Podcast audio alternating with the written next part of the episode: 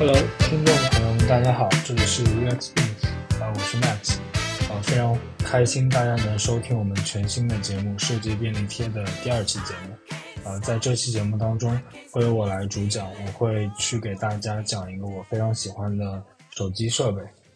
哎，在聊之前，我想问呃李老师一个问题，就是，呃，在你眼里，诺基亚是一个什么样的公司？呃，在我眼里面的 Nokia 应该是一个已经，就是如果说拿一个就是比喻，就是我们通常会说英国曾经是日不落帝国，但是现在日落了。那我觉得其实 Nokia 在我心里也是一个日落的品牌。OK，那可能呃，明老师比较年轻的那一代啊，所以呃，在他们的眼里，可能诺基亚就是个做手机的啊啊，但是呃，其实。呃，诺基亚不光是一个做手机的，它以前也是生产纸张的、生产电缆的，做过电视，啊，做过军工，啊，现在我们谈到诺基亚这个品牌，如果我们去呃市场上去搜索的话，它现在是个做电信的，啊，但是呃，我们依旧呃想说的一个嗯事实是，其实对于很多年纪稍大的朋友，像我一样，呃，其实诺基亚呃某种意义上会代替了，呃，代表了一个。完整的一个呃手机的时代啊，所以我今天想说的一个产品就是，呃，在这个时代快终结的时候，诺基亚推出的一款产品叫 N9、N9 啊，这是一款在一一年的时候在新加坡发布的一款产品，呃，但是这款产品很有意思的点是，它一定是个悲情的产品，就是它在发布的时候，呃，所有的人，包括诺基亚自己也已经预见到了，这一定是一个失败的产品。啊，其实呃原因非常简单，就是其实在几个月之前，啊非常著名的那 CEO 呃 Steven Elop，就是大家一直说他是个木马啊，微微软植入到诺基亚的木马，他其实已经做出了一个决定啊，那就是诺基亚将会和微软去合作，呃之后诺基亚的手机会搭载微软的 Windows Phone，啊所以说呃这个产品在推出的时候就已经非常明确了，这是我们最后的一款产品，从软件层面。啊，我们不会再做做更多的功能层面的迭代，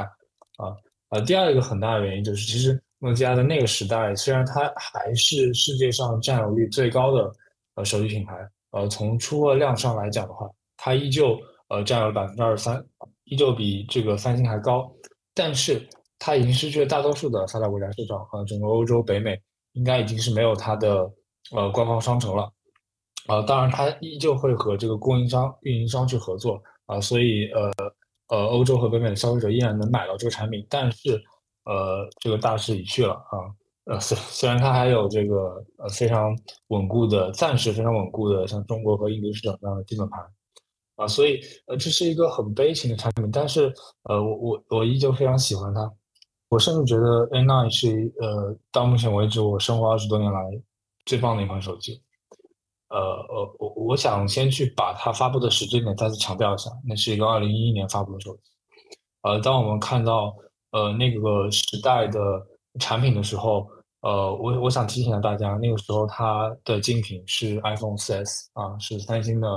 呃第一个第一款的 Note 系列啊，那个时候是 ATC 的 G 系列啊，那个时候还没有索尼啊，叫索尼爱立信啊。呃，当然那时候还有摩托罗拉，啊，摩托罗拉也没有属于联想。呃，在那样的一个时代，呃，当你去看到那样的一款产品的时候，呃，你会呃有一种很惊讶的呃的感觉。我我可以简单说一些当时的硬件参数。呃，我印象中它是我知道第二款还是第三款，应该是呃晚于那个三星的使用 AMOLED 屏幕的，就是我们现在。呃，苹果已经用了两三年的 OLED，但是你要知道那是十几年前，啊，那也是我印象中的我知道第一款用 2.5D 玻璃的显示器，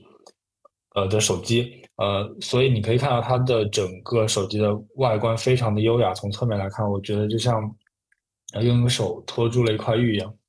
啊，呃，同样它也是呃为数不多的，呃，在背面设计的时候，这个 camera 的位置。是设计优先的，而不是工程优先的。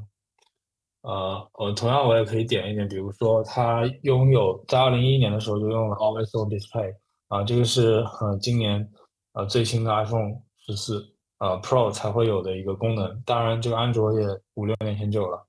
还有一个很重要的点，呃，它是我知道第一款用 Haptic Engine 的手机，之后的苹果手机 iPhone 七和之后的手机有的一个震动引擎，它可以提供更加呃真实的震感。啊，这嗯，当当当你是看到这一个一个硬件参数的时候，你就知道在那个年代，呃，几乎所有人都会去判断这一个厂商呃即将要 game over 的时候，它依旧能呃拿出这样的一个硬件产品去呃告诉大家啊，呃，同样呃，它是一个依旧很厉害的厂商。然后之后，其实我更想谈的是呃软件层，就是呃在那个年代，嗯，大家已经。呃，基本上去默认了，呃，在这个移动的智能的呃系统方面，会有两个无法撼动基本盘。第一个是啊 iOS，第二个是 Android。嗯，但是那个时代，呃，你依旧能看到非常多的大企业，呃，比如说呃，这个诺基亚 A9，它就是呃英特尔和诺基亚去合作推出的一个 Linux-based 的一个系统。呃，依旧会有呃非常多的类似的在大企业去尝试推出自己的呃操作系统，而 Migo 是呃我觉得呃因为因为我是一个那个设计师嘛，所以我觉得站在用户的视角或者说呃站在我我我一个设计师的视角去评判一个产品，我觉得它是最让人呃眼前一亮的。可以简单说一下一些 Migo 系统的特色吧。就第一个呃我我还要强调它在一一年的时候，它是一个全触控的系统。呃，什么概念呢？就是，呃，我们现在可能用呃新的 iPhone 已经没有那个 Home 键了，呃，但是在一呃，但是在 4S 的时代，我们是有个非常呃明确的一个 Home 键的，也就是说，你的退出到主界面，你要按一下 Home，呃，你要去呼出这个呃这个后台，你要按两下，对吧？双击两下。但是在一一年的时候，Migo 已经是个全触控的系统了，啊，呃，第二就是，呃，在 4S 的时代。呃，苹果在 iOS 七之前还在用拟物的这个设计啊，当然安卓也是的。呃，在那个时候，呃，当我们今天用今天的眼光去看这个呃 Migo 的设计系统的时候，呃，它特别像今天的那个 Material Design 或者呃微软前段时间呃发布的 Flume Design，呃，非常的呃现代化。呃，我们怎么理解的现代化？就是它把这个呃这么小的一个屏幕的嗯。更大的空间，呃，给了信息本身，而不是那些礼物的装饰，啊，这个在一一年是，嗯，甚至在今天，我觉得也是一个非常优秀的一个设计语言。呃，同样，呃，我觉得它是一个三 D 的系统，就是，嗯，手机系统其实是个相对比较复杂的一个结构，就很多很多厂商，嗯，比如说，比如说安卓，就是非常典型的例子，它用了非常复杂解决方案去完成了，呃，这样一个复杂的用户需求。但是本身它这套逻辑或者说它这套交互不是优雅，就是它呃可能会有非常多的小功能，它会告诉你啊这个功能会让你提速，但总而言之这都是学习成本，它不够优雅。甚至在一些呃我们到了 iOS 九之后的一些 iOS 四版本迭代，我们也能看到一些类似的呃嗯功能，呃功能上叠加导致于呃交互上的臃肿。比如说现在我们用最新的苹果。啊，你从上方往下滑，啊，会有两个热区。你从右边可能是你这个呃控制中心，啊，你从左边和中间才是你的通知中心，啊。但是呃，Mi Migo 是一个非常非常非常清晰的产品。虽虽然我们用今天眼光来看，它可能会有一些功能上缺失，但是你能想到在一一年的时候，呃，它的整个系统，我可以简单介绍它的主界面，呃，会有三层，呃，非常主要的第一层。呃，第一层是最左侧的一个界面，呃，是它的，嗯，这个 notification 的 center 是一个通知中心，呃，这可能不只是应用的通知，呃，在诺基亚 Migo 的定义当中，它其实是一个呃社交网络和通知的中心，啊，我们可以把它理解为今天的这个苹果手机或者安卓的通知中心，而中间那一层就是它的应用列表。啊，我们可以把它理解为桌面，但是它没有今天的那么多的，比如说桌面小组件之类。而它的最右侧就是一个呃多任务的呃展示窗口，啊，它所有的切换，你从你在这三个呃主要操作界面的切换都是用手势来完成的，呃嗯，从屏幕的边缘，呃完全不需要任何的实体按键，啊，这是我非常呃喜欢它的一点。呃，同样，其实我们在系统层面也能看到，比如说它应该是呃智能手机中呃非常非常早，我不确定是第一个，但起码是我知道第一个有全局搜索这个呃功能的。呃，当然它把它呃呃抽象成了一个应用啊，用户要进入这个应用才能去进行全局搜索。就什么是全局搜索呢？就是我非常喜欢呃那个 iOS 一点，它有个 Spotlight。呃，当我们在屏幕往下滑的时候，就能快速进入到这个搜索。啊，这个搜索不光能搜一些，呃，比较呃符合我们认知的，比如说我想搜音乐，啊，这个音乐在我的 Apple Music 曲库当中，那我搜这个音乐名名称就应该可以。呃，但是呃，当时呃，诺基亚对于这个搜索定义其实是全局搜索。呃，它不光能搜到一些呃非常浅显的东西，它还能搜到呃很多呃其他应用内的内容。呃，这个是在当时不敢想的。当时很多呃软件、很多系统的搜索只是搜索，甚至只能搜索这个应用本身的名字。嗯，用一句话来概括就是，呃，它是一个非常优雅的系统，它用了一套非常非常简单的交互，呃，去解决了很复杂的用户的一个需求。呃，这一定会比像安卓那样去用一套很复杂的呃交互去解决一个复杂的问题来的更加的困难，因为它需要把。那套复杂解决方案做得更加简化。呃，还有最后一点，其实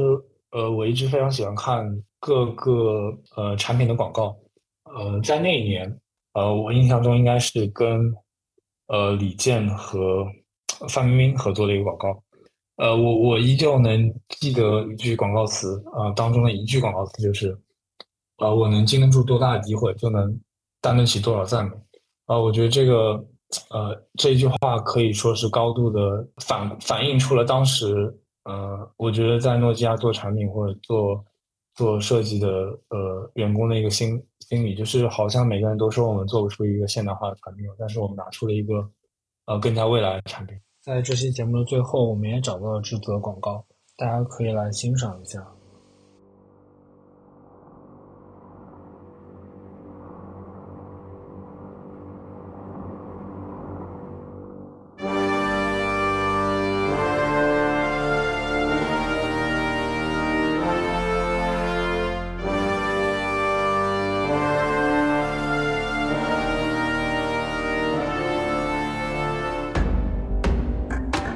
多一次选择，你想变成谁？不，这不是选择，而是对自己的怀疑。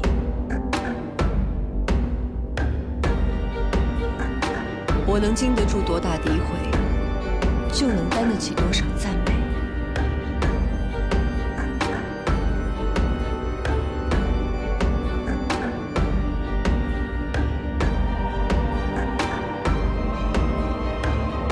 如果忍耐算是坚强，我选择抵抗。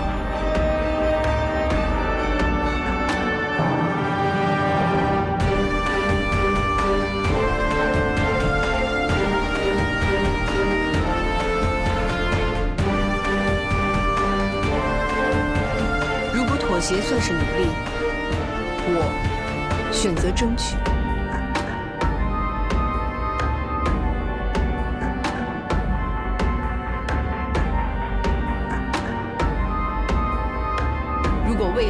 会精彩，我也绝不放弃现在。你也许认为我疯狂，就像我认为你太过平常。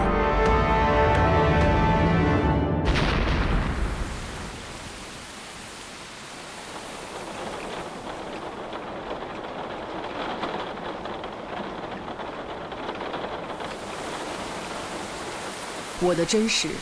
会为我证明自己。